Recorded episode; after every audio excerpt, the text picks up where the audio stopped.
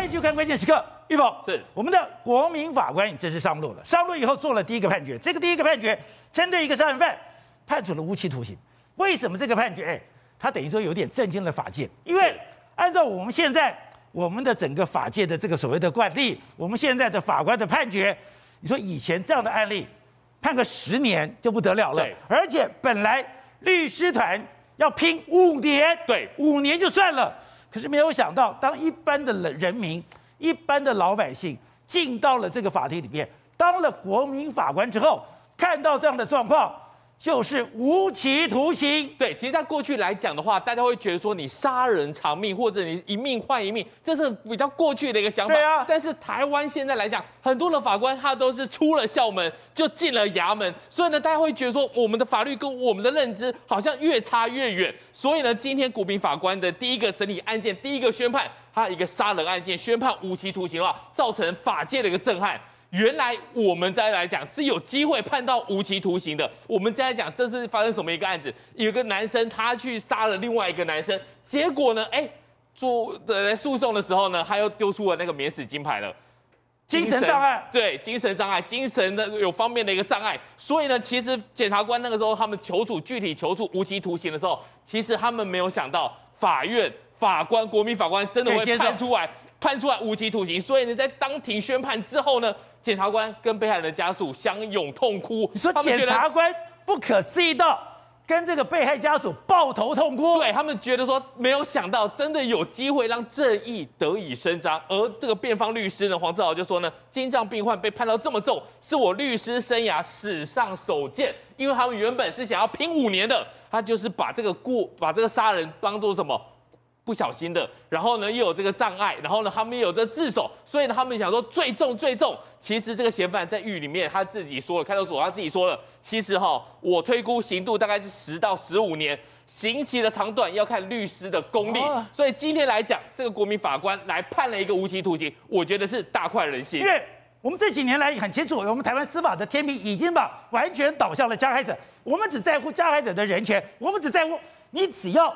去帮加害者来辩护，你就是人权律师。你即使是说帮这些加害者，你就算是罪恶滔天、手段非常的凶残，这些律师也会被冠上人权的美名，而且有特定的媒体会帮你吹嘘。如果法官你敢去做一个重的判决，Face 联盟就会出来，很多小朋友觉得出来，很多人就会举着牌子，你的良心安吗？哎，搞到谁敢重判的？对，现在来讲的话，我们来告诉大家说，你觉得？这一起案件判无期徒刑会不会太超过？我觉得是刚刚好而已。这个案子是发生什么事情？一个学校的学弟跟学长，他们在学校的时候就认识哦，然后出了社会之后呢，他们一直在同一间直销公司工作。结果呢，这个学弟去跟学长告白，说我喜欢你。学长说不好意思，我喜欢的是女生，所以就拒绝了。这样子也还好吧，没有想到这个学弟呢就开始去骚扰他，然后跟踪他，然后有一次再次跟他告白的时候，这学长就是严厉的拒绝他说：“你不要再来找我了。”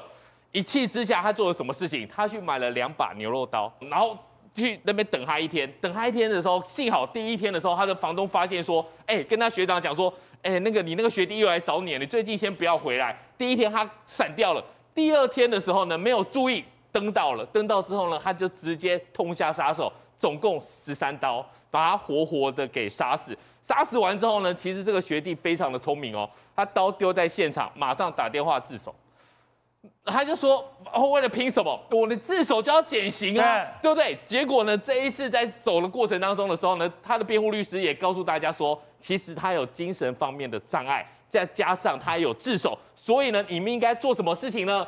这是一个不小心的，然后再加上减刑，所以他要拼五年。可是呢，国民法官他想拼五年，对，所以国民法官其实这一次的审里面讲说一个重点，他要自首，其实并不是真心悔过，他是不得不的，他是为了得到这个减刑，所以呢，他才去自首。他把这个东西打叉，然后再加上他的精神障碍的问题，其实国民法官也认为你这个东西并不是真正的。你当初在做这些事情，你都演练过啊？对啊，你先去买，练习过，你去买两把，那为什么呢？因为因为怕会有一些状况，然后呢，你还去演练过，然后你第一次去登没有登到。如果你真的是非常的生气。你在那情况之下，第一次就没了。你第一次没有就没有了嘛？你为什么第二次来，第二天又来，然后呢又又杀了他？所以呢，这国民法官就认为这样子的话，应该你是故意的，所以把他重判无期徒刑。因为他是有计划的杀人，不但是有计划的杀人，他在看守所里面，他不是那种哎手无缚鸡之力的人哦，他还凶悍哦，他还要求其他犯人帮他做一些猥亵的动作，而且他还尿在床铺上面，他也不清理，饭后态度非常的不不佳，哎。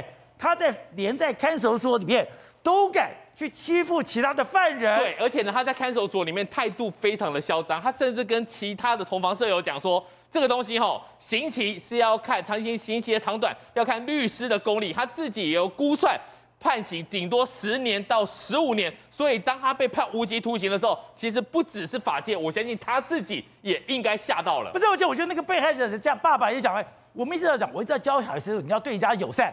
就我教孩子对人家友善也错了吗？对，现在来说的话，其实在过去真的是有太多太多的人高举了这个呃进步的大旗，所以呢，其实在过去来讲，如果是法界的法官，我相信判不出来，因为现在来讲，他们就要往欧美来看齐，他们只要是认为说轻判就是一个进步的代表。我不觉得轻判是跟欧美看齐，是台湾现在有一群人，他逼着我们台湾非要走这群路，而且这群人本来就是少数。他违逆众般众多的意志，对，但是呢，在这件事情上面来讲的话，他们有他们自己升官的一个条件，所以呢，大家为什么都要往这条路走？那就是因为好升官。升官，对，你不这样子做的话，你就会被打到另外一派去，就会觉得说你是守旧派，你不是进步派，以后你要升二审，你就没有机会升。所以大家为了升官。这都知道，这个不是不对的。上有耗子，下必效焉呐。对，所以呢，大家就往往往这边走。这也就是为什么今天这个检察官跟被害人家属听到国民法官的宣判的时候呢，会当庭相拥痛哭，因为这是台湾司法史上好久没有见到的正义。在过去来讲的话，只要你拿出免死金牌，甚至来讲的话，你都有可能被判到非常轻的一个刑期。所以就可以看到，现在一般的法官跟一般的人民之间。是非价值道德有多大差距了？对，现在来讲的话，大家已知道说，法院的判决跟我们人民的感受真的是越差越远。那么现在这个国民法官来判决无期徒刑之后呢，我希望有机会可以慢慢的让法院的一个刑期跟这个人民的感受可以慢慢接近一点。对，让大家非常火大是，哎，现在这个国三的个警案里面，刚刚讲到，不但是这个少年完全没有任何回忆，还比了个耶，甚至刚刚讲到的这个少女。还抛出了很多很多的人头，对，很多的时候，我有很多的哥哥，哥哥，你们在找我的话，我就要处理你们了。对，现在来讲的话，一般我们以前的感觉是说，小朋友总是会犯错嘛，但你怎么会犯到这么大的事情？那你这么大的事情犯错之后，你是不是应该要道歉，应该要悔过？悔过，但没有在 IG 上面直接呛瞎，甚至告诉大家，我又没有教唆人家，又没有错，到底是在点点点什么？这个东西这种话你还敢再讲？然后甚至呢，其他的朋友还讲说，你们是想怎样？是我兄弟杀人又怎样？关你们什么事？你们不就很可以？很可以？现在出门还要跟人家呛赌，而且现在校方每天都还要去探视这个家这个学女学生，而且要注意，请他注意言行。但是你请他注意言行，他就什么，他这个小孩子怎么样？就像你现在看到的样子。对，其实我们来看这个个案，为什么他可以这样子？为什么他会变成这样？就是因为他不怕，他以后不会遇到任何任何的一个状况来惩罚他的。如果他是成年人，他要将他关在看守所，他关在土城里面。他敢这么嚣张吗？他现在就是就是就是无所谓啊，有事无补，他就不怕，他就觉得你们拿我没皮条，所以才敢这样子发言嘛。但现在的状况变得怎么样？现在的状况就是坏人越来越坏，你真正的好人，你敢发声吗？另外一个女明星，她就讲说，她以前呢都是跟小朋友讲说，如果你看到同学被欺负，你看到同学被霸凌，你该怎么做？你要挺身而出，因为好人要帮助好人。可是这个状况，他们做了坏事，他们教唆别人，他们杀了自己的隔壁的班同学之后呢？他有受到任何的惩罚吗？没有，他没有。所以呢，这个女明星讲说呢，不敢要小孩再为正义挺身而出，不然如果变成那个风纪股长，所以你现在这样子怎么办？仗义直言啦，挺身而出啦，这个时候见义勇为了，都不可以了。以后都不可以。以后呢，女明星说以后要干什么呢？这个东西以后就是冷漠，以后就是至少门前雪，你至少保护你自己的生命。你只要敢多讲一句话。会不会下一个死的就是你？因为台湾是一个举世滔滔的幸福之地，我们是一个快乐幸福的社会，我们的社会没有问题的。刚才讲的新北国中生昨天就有一个老师，老师就 po 文说，他在这个 COVID-19 的期间，这个课其实非常的混乱，很多的学生其实都已经等于说荒废一些东西，很多的课业没有办法进行。可是这个受害的男学生，他这个非常认真、有正义感，而且都如期完成课业。结果我们就发现，所有的文章全部删掉了。你会发现，哎，这个杀人的加害者，他们还是很嚣张的去表达他们的看法。可是现在感觉到，任何想要帮这个被害者多说一点话的人，现在全部噤声了。对，因为现在来讲，你很怕被罚，你很怕被惩处，所以呢，你现在来讲。不敢讲他的好话，不敢让事情的真相出来，甚至呢，有很多的坏他的这些同学们开始带风向，说当天呢，他就是去呛堵那女学生。后来也是同学慢慢的把新闻的把这个事情这样讲出来说，他并没有，他只是要保护自己班上同学不要被欺负，不要被霸凌。但是他的下场，实刀死在学校，其他的同学看到以后。会作何感想？以后自己的爸妈敢去教自己的小孩吗？当然不敢了。而且更可怕的是，哎，我们的青少年犯罪人口并没有说，你先把我的嘴巴捂住了，耳朵盖掉了，不什么都不能讲，眼睛捂住了，这个社会就变好？没有变好，因为我们的青少年犯罪人口率八年攀升了百分之四十七。你看干哥哥们拍的这个是什么照片？坐在一台 C 四三里面，然后呢，这个还有夜景的气氛灯，这就是他们跟外面的帮派过的好生活。所以呢，他们看过外面的世界，回到学校连老师甩都不甩。他们现在来讲，如果真的法律都拿他没辙的话，你觉得他们到底会怕谁？好，是哦，刚才讲的是。现在我们的犯罪人口不会因为你今天禁止大家谈，不可以谈，不可以碰，不可以说什么东西不可以碰触，你只要敢谈，我就要给你重罚。重罚你觉得很重吗？不是，他会吊销你的执照，让大家都噤声，让大家都不敢谈有关于任何未成年，不管你是加害者，不管你是受害者，全部噤声。在全部噤声的状况下，问题有改吗？没有，我们的犯罪率就是直线上升，而且这些犯罪的人，他们是非常嚣张的。展现他们现在过的是怎样的生活？对，没错。我们要是让，我们的目前的法令越来越修越松松的原因，就希望说能够降低青年人犯罪的这个比例。但是我们可以看到，实际的数字是青少年人口这个犯罪人口的这个比例来说，八年来来说，以一百万约莫有九百九十六人攀升到一千四百六十六，升了这个八年升了四十七个 percent。好，那我们的这个警政署就说，那是因为我们年轻人变少了这个关系，但是我们的绝对数量是上升的，所以这个问题绝对是不是警政署他们的。解释是这个样子的，但是我们可以看到说，我们的犯罪率在增加，美国他们也是在这个慢慢的把这个这个犯罪把慢慢的把这个刑责往下降，可是美国不太一样哦，你看美国司法部每十万名来说话，这个十十到十七岁的这个少年的被捕逮被逮捕率近十年来减少了不是七趴，你要减少，那英国来说减少了七十五趴，但是反过来台湾是增加，宝杰，那这到底原因出在什么地方？我们这几天不是大家在讲说什么收书包这件事，对不对？但你知道，在美国到底可不可以说收书包？可以吗？抱歉，在美国有些州是可以收书包的。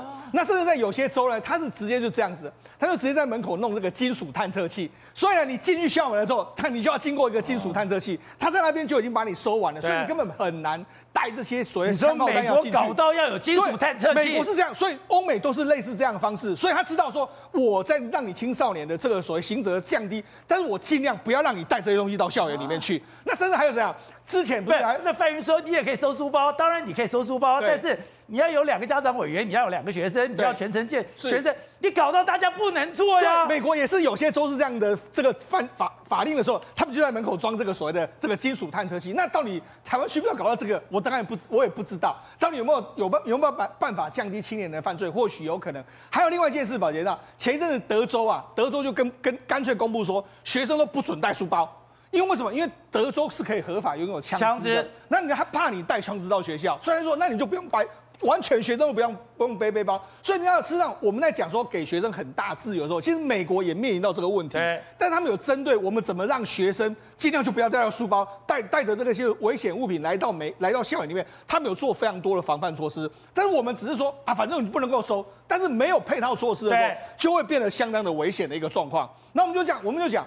就像宇轩刚刚讲的，你做任何事情要见树又见林啊，没有错，你可以保护学生。对。可是另外一方面，你也要保护那些一般的善良的学生对，所以我们可能要加一些所谓配套措施，这样下去之后，这样可能会比较完善。另外第二件事是什么？我们看这几天的时候，媒体当然都不能够报，哎，这个施暴者的这个状况，还有这些说他们这个一个这个男生跟这个女生的这个相关，我们照片、名字什么都不能够出来。但是宝杰他们可以在网络上 po，你看他们就是这个行凶的这位干哥，他就说，哎呀，他毕业，然后甚至他还在 po 了非常多的照片，他可以 po。他可以在事后之后发发发了非常多脸书，他可以 po，但是我们不能够 po。然后他还很嚣张的在那边这样子在脸书上面打卡，在脸书上面怎么样？甚至我们不是说吗？这个年轻这个死亡的这个少年，他不是在招魂了吗？招魂没多久之后呢，哎，他们的同伙好像隔一天还在这个这个校门口这边叫嚣这样一个状况，所以我在说，哎，好像。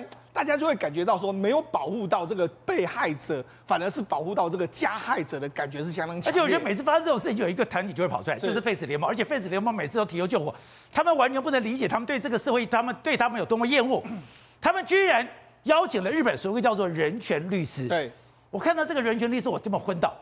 他这这个人权律师是干嘛讲？他去帮助一个犯人，这个犯人是去侵害一个尸体，这个律师居然还去讲说。他要侵犯这个是这个这个是遗体，是为了让他复活。这种鬼话你还可以讲？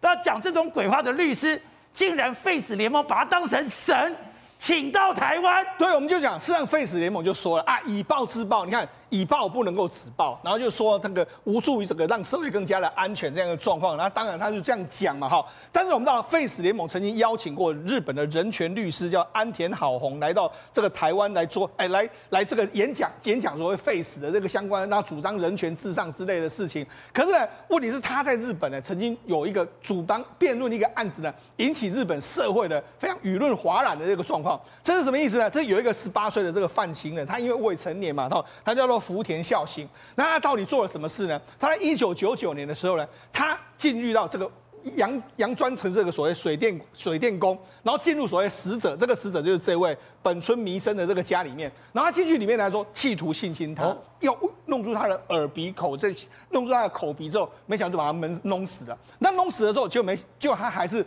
对他的遗体做出侵犯的动作。好，那除了这个之外呢，因为他有儿，他有一个女儿，十一月十一个月大，在那边哭。哭到之后就没想到，他就这样狠狠的把这个女儿摔到这个地上，那摔在地上之后，最后把她勒死，然后最后把母女的尸体都放在这个放在棉被中间，然后放到这个收纳柜里面去。那这个案子当然是非常夸张嘛。丈夫发到发现到之后，马上就这个通报警察，警察也很快就抓到了这个福田孝行。在那福田孝行的时候，因为他就找了这个人权律师、辩护律师来帮他安田好。对，那因为为什么？因为第一个。他本来就是很年轻嘛，虽然就没有没事啊，对他认为说啊，我应该不会判重罪。然后这个安田好宏呢，就跟他说，就主张什么啊，因为这个福田啊欠缺母爱，所以他才抱抱紧紧抱着弥生。那抱着弥生之后，不小心把他弄死了。那弄死的时候，侵害对方的原因是因为说他认为说侵害对方的话可以让对方活过来。他连这个话都说了出来。那另外一个杀死女婴来说话，就是因为让女婴安静，所以在女婴的身上绑了这个蝴蝶结，然后把他们尸体放到这个柜子里面，是因为他类似是哆啦 A 梦，反正这好像是他的福这个所谓豆这个福袋一样，你知道可以解决任何事。他讲这些事，但是问题是最后一段时间，他真的原本他会被判这个比较轻罪的，但是因为呢，后来可能很多他在狱中可能跟朋友的一些言行被泄露出来了。他譬如说他他揭露什么？他说说呢。他跟他的狱友说，有一只公狗，某一天在路上遇到一只可爱的母狗，就这样骑上去，这是罪吗？然后这世界之之究竟是由恶人获胜的？七八年之后，等我出狱之后，你们要举办盛大的 party 欢迎我啊！就这样子，就没想到，因为他讲了这些话之后，后来法官的审判就截然不同，他最后被判了这个死刑。他被判死刑？他被判死刑。他被判死刑的时候，你看他的这个所谓木村养，就是也就是说这位。被害者的这个这个所谓老公说了一句话，我觉得这句话蛮有意思的。他说：“死刑的意义在于让一个犯了罪罪犯的人呢，诚实的面对自己犯下的错误，打从心里反省自己的悟行，决心将自己剩余的人生用来赎罪，并对社会做有意义的奉献。”也就是说，他被判死刑，当他面对到说他可能生命也被剥夺的时候，他才或许才会知道说，其实我剥夺人家的生命是很无价的时候，他才会切身的反省自己犯下的这个过错。对的，现在大家关心这件事情，才发现警觉到说，现在这些帮派现在根本哎最喜欢找这个未成年，所以你发现最近这种开枪的、逞凶斗狠的、最凶狠的，都是未成年。对，没有错。那么事实上呢，随着整个环境的改变呢，未成年犯罪在台湾呢、啊、变成一个很严重的一个问题啊。过度的强调要保护未成年的结果，有可能会改变台湾那么犯罪的形态啊，让未成年人成为这个黑道的这个相关利用的对象。我从这几年来，我们可以发现大量的开枪的这个相关的凶嫌呢，很多都是未成年啊。对。那现在的犯罪跟过去犯罪有什么不一样？我举过去一个例子好了。过去在云呃云林呢发生过一个案子是什么呢？国中生国三哦，跟这次一样嘛。国三生两个起口角，结果通常是找校外的帮派人士进来嘛，进来了以后，在这个教室的外面谈判，一言不合，刀子拿起来，砰，就一刀，结果杀了这个同校的这个等于国三生就对了。这是发生在云林的案子，不过是过去的案子。我的重点是什么？你可以发现，过去的案子呢，大部分都是校外的帮派分子进到校园里面嘛。那么事实上呢，少年警察队、少年队当时就扮演的角色很重要。但你知道，就在今年，就在今年，那么高雄蚵仔寮那附近呢，有个宫庙发生了一件事，是什么呢？一开始警方接到报案说有枪击案，现来到现场发现三个人中枪，几个比尔公比尔公的手中枪，那个腹部中枪，另外两个男的，一个那么手掌被子弹贯穿，另外一个直接打到背部啊，三个人紧急送医。那警方要查到底是怎么回事啊？结果搞了半天是诈骗集团之间的这个债务纠纷，就因为车手收了钱，诈骗集团的时候认为说有问题嘛，对，结果嘛，就就在这个等于说舞厅遇到了以后呢，这个吴姓的这个大哥就直接押走了这个姓蔡的跟这个姓这个等于说姓林的，把他直接把他带走。那过程当中，这个姓蔡的溜了，那姓林的趁这个机会有偷偷的讲说，我我现在会被带去哪一个公庙？结果呢，到的时候他是不是有跟人家讲说他可能会被带进哪个宫个宫庙嘛？我问你，你是他的小弟，跟他这一伙的这个车手这一边的，你会做什么事？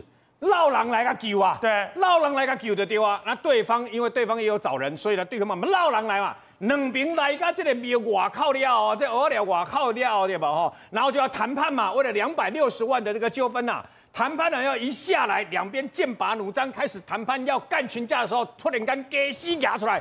砰砰砰砰砰，枪拿出来了。对，好，砰砰砰砰砰就亏醒了。完了，就发生了我刚刚讲的这个什么三个人中弹嘛。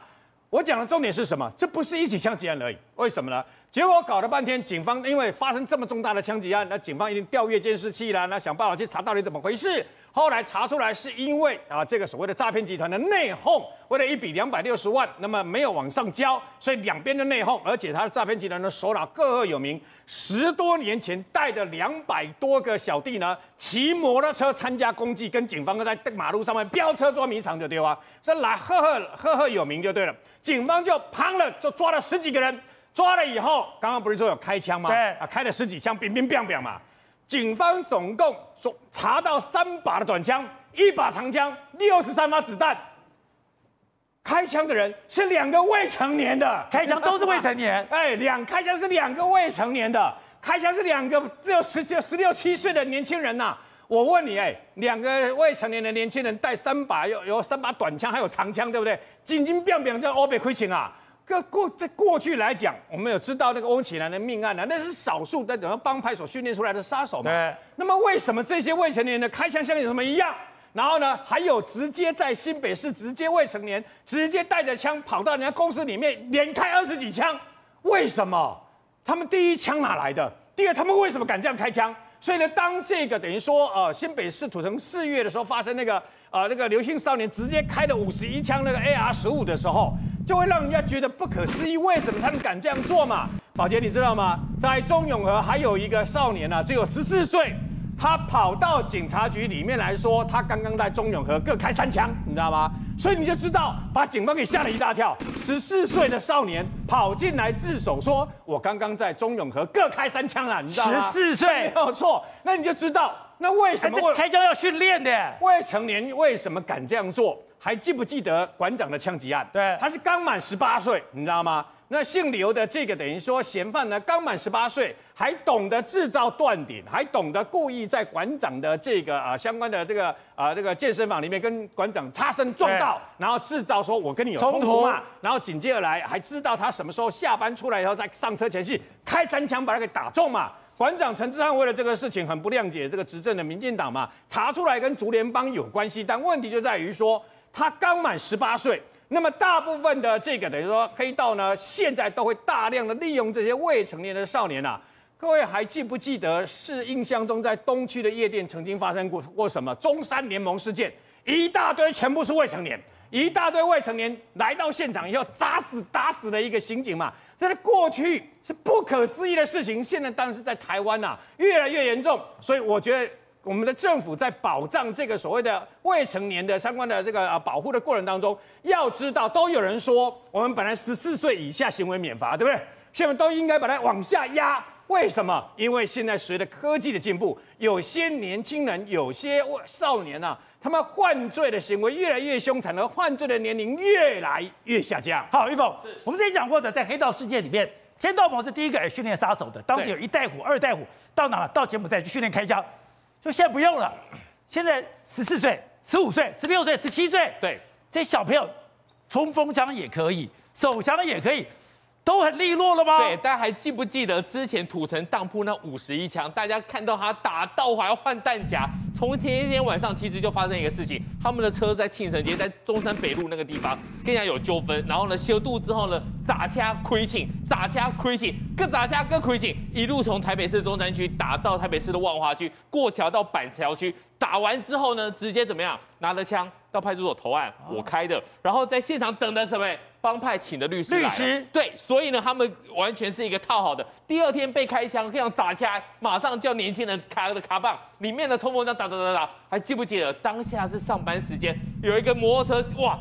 给给前波喽，后波头啊，没办法退啊，在在现场就这样子打起来，然后呢，这个画面呢直接传播到全世界，大家都在看这个东西。他也是一个年轻人，年轻人为什么要这么做？因为他们有少年事件处理法，他们不用担心，他们不会见到监所，现在也没有少年监狱，所以呢，他只要进到矫正的机关，他没在怕的。对，然后到学校里面去过一趟水之后呢，回来他们就做什么事情？他们就变成帮派的大哥，甚至呢，他们在里面。搞不好还认识新的人脉，所以呢，现在来讲，年轻枪手好不好用？以前你今天多爱被领救，你身边一定要带一个什么？带一个有杀人的一个背景前科的人当保镖，因为一看派嘛。现在没有，你看现在这个大哥有没有？阿法出去，大哥坐在后面，然后呢，司机在左前方开车，副驾驶座坐的都是谁？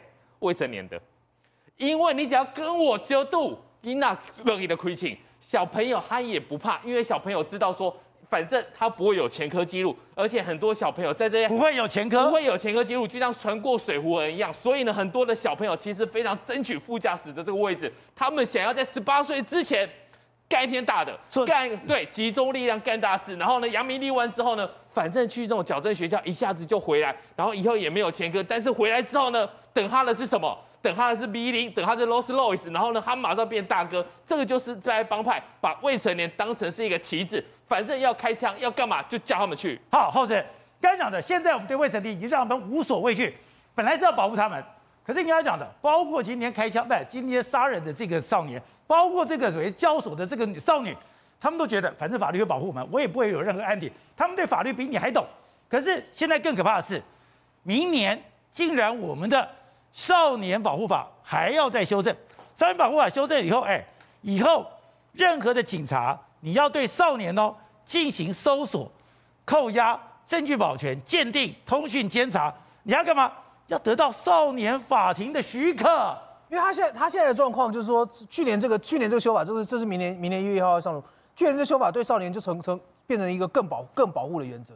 原本比如说他他们的比如说像吸毒。哦，或者说像携带刀械这些东西，你如果你如果碰到这种状况，是要是要送到法院处理。对，将来不用了，将来直接先去少辅会，县各县市的少辅会，你们就先去辅导再说，辅导完了再决定要要要不要送。所以他们这些原本这些这些他们我们讲我们讲叫不是，那我觉得立法院在干什么？立法院怎么越修越松呢？他这是谁在修的？就是从更保从一个更保护少年的地方。不是，那到底谁在修这些东西的？就这些就这些立委啊。然后他他原本是哪些立委啊？就当然就是民进党，民进一定一定是民党跟司法院主导的东西嘛。他从原本比如说我们讲讲讲，刚刚我们讲那些情节，他们以前叫做虞犯，就是你可能会犯罪，现在叫曝险，是你这个少年暴露在可能犯罪的风险当中。他原本是原本是加害人，原本是一个一个加可能会去加害别人的形容，现在变成说他自己是暴露在风险当中，不是他的错。然后呢，刚讲了，等一下，我小时候也学过公民课，我们知道少年虞犯，少年虞犯就是你有可能犯罪行为，这些人是要高度注意的。其实我现在你叫曝险，曝险就是你在你是要被保护的，他是暴露在风险中，所以我们要把他从风险中解救出来。所以，比如说原本这些人直接就要去送到法院去处理，现在不是，现在少辅会，你先去先去辅导，不要不要不要送到这边，再来。原本检察检察官对于对于少年的调查，他如果犯犯罪的调查，他也是一样发拘票嘛，对不对？现在没有，现在要法院决定，你决定的时候才叫检察官发同行票，你去你去你们去把他找来，跟他跟他同行，一起一起一起一起一起一起过来。所以他整个状况边，所有东西原本该检察官发的东西，现在通通到法院发动，在法院发动之前，在法法院发动调查之前。你所有的事情都都都被都被认为说他们是没有犯罪，没有不留下任何记录的，所以他们是一个完全完全就提高了他对他们对他们的保障，把他们当做当做是不同样的。你一方面当然是对他们保障，可你不也是让他们更无所畏惧吗？我带刀带枪，我要干嘛都无所畏惧啦。比如说他，他现在的状况，第一个吧，这一次的修法就把十二岁以下的通通不用进少年法院。好，原本原本是要，现在都通通到到通通都通通都都都到都到都到辅导机关。现在的这一次的修法也告诉你说，比如说你碰到少年的少少年的嫌疑人，你就不可以不可以不可以用用那种呃前置工具，就是说比如说上手铐啊这些东西，你就全部通通不能用。所以他是往不可能有任何强制作为，不可以不都通通都不可以有。所以他的状况就是说，往少年保护更好，然后让少年更多的辅导，希望透过辅导去做这些东西。问题是，你地方的少辅会，你有这么多的能量，有这么多的人力。可以去处理这这些这些这些原本是警察原本是司检调该才能处理的东西吗？对，你现在的状况就是就是现在新制上路之后，到底会长成怎么样？现在大家完全不知道地方的能量到底出出不出来。就你一味的保护，会不会会不会造成说让他们更无所畏惧，更往犯罪的那条路上走？好，所以喂，我越看越害怕了。哎，我们来讲嘛，你你做做的赏善罚恶，棒子跟胡萝卜，就我们现在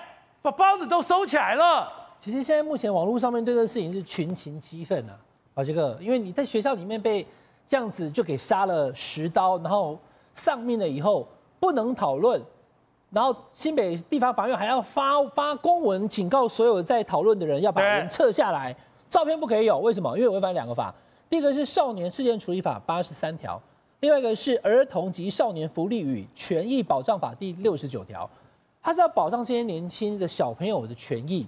可是，当一个不到十八岁的人，一个十五岁的加害人，你已经是个杀人现行犯的时候，你来保护他，会不会觉得很奇怪？对啊。所以现在必须大家开始要检讨这个事情。然后，因为再过十五天就要总统大选了，现在网络上面把这个今天已经有人发起了，一月十四号开始要开始要联署要下修，就是这个少年事件处理法要进行讨论跟修正了。因为如果以现在这样的状况来看，我们也看到其他国家的状况，不是说只要年纪小就没事。我们我们。我讲，我讲一个比较直接的，好像只要年纪小、未成年，他做了错事、做了坏事以后，第一个轻判，第二个姓名不能公布，第三个照片看不到，所以他根本不会留下任何记录，他根本也不用去想说，我以后要搬家、换个名字什么，不用，无所畏惧啊。对，所以你你，而且甚至会因为这个保保这个，甚至因为这个法《少年事件处理法》跟这个儿童保护法，让很多。这些可能要叫我们今天看到这个，还是一时在学校里面可能情绪失控等等。那如果帮派的人利用这些年轻人去犯罪呢？对不对？跑去杀人，跑去开枪，都是一样保护他们。那这样的话，说实在的，那不是社会的变成一个大漏洞吗？所以才会大家在讨讨论说，我们要把这个法重新再修正。第二个就是校园，因为校园是这样，我们现在的校园已经越来越开放，而且我们也不管教了。以前我们那个年代，考试考不到分数，还要老师还要对不对体罚打一下手心，现在不行。管教不行，学校呃可能旷课没有到学校也不会退学，他可能就几百那你可能拿不到毕业证书，所以呢已经越来越复杂化了。然后呢老师也不敢管教，教官以前还还等于是以前说教官是权威没有错，我们的年代讲退出教官退出教员，可是后来事后想教官他在学校里面钳制学生思想跟言行的同时，他也保护了这个学生跟这个校园里面不会被外面的人入入侵嘛。所以我们现在要一起通盘的检讨，就是校园到底该怎么办，因为。绝大部分的学员到学校去，他是要去上课。他今天有学习上的东西要帮他来增进他的学习上面的这个权益，但是绝不可能在学校里面被捅死嘛？哪一个家长会接受？宝杰哥，你知道最近很多哈，尤其在新北，我小孩现在目前我两个高中一个国中，就是这个年纪，很多家长群组这几天有出现，甚至想考虑说，我是不是请假这个隔个三天在学校？因为大家会人心惶惶，大家想说，哎，学校好危险哦。这个学校发生的事情呢，一开始大家还在想哪个学校，因为因为因为相关规定不能讲嘛。可是大家会担心说，那其他学校呢？既然书包都不能收，抽屉里面有什么东西都不能查，那会不会别人也有这种危险的东西？这边萝卜刀，那边蝴蝶刀，那边弹簧刀。所以呢，大家对于现在校园的问题是非常非常的严重。蔡总统讲下礼拜要召开六都来谈，我觉得要尽速的讨论。现在目前哪里漏洞，赶快把它补起来。